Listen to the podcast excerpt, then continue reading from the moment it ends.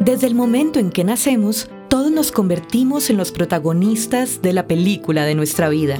Algunas veces es una comedia romántica, otras una película de suspenso y para otros es una frenética cinta de acción.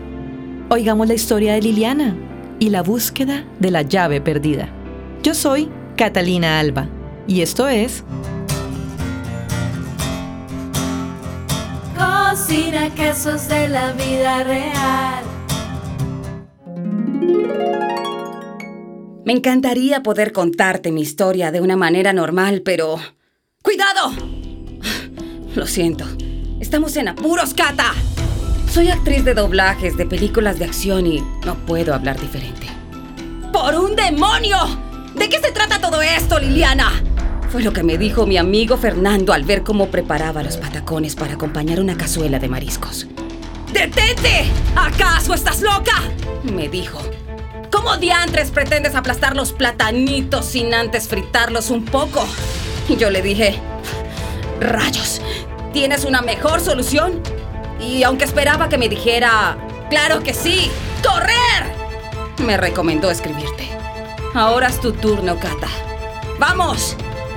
¡Dame ahora mismo la llave para abrir el tesoro de los patacones perfectos!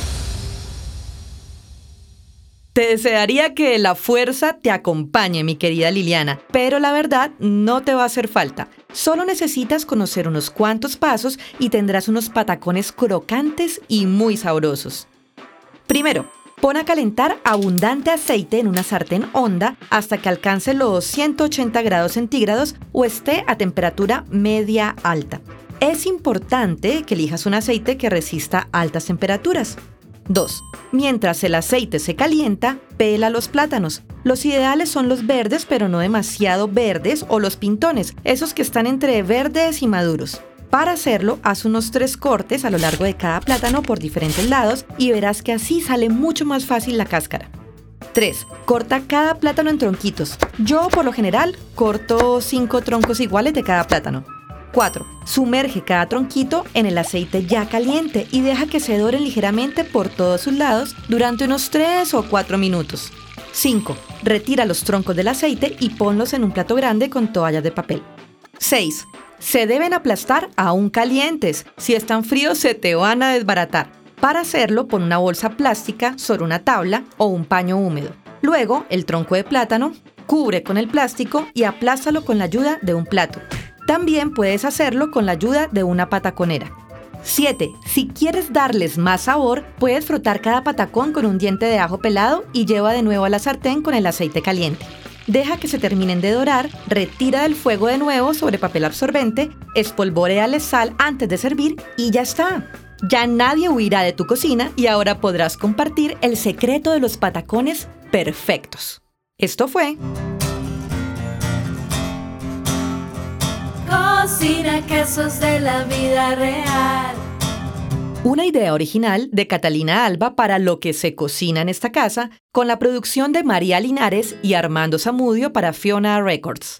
Hoy con la actuación especial de Liliana Espinosa, a quien puedes encontrar como arroba la diva espinosa 1 en Instagram. Se escribe con B larga. Si tú también estás viviendo un drama en la cocina, escríbenos a lo que se cocina en esta casa gmail.com contándonos tus tragedias en la cocina, que acá les daremos un final feliz en un próximo capítulo.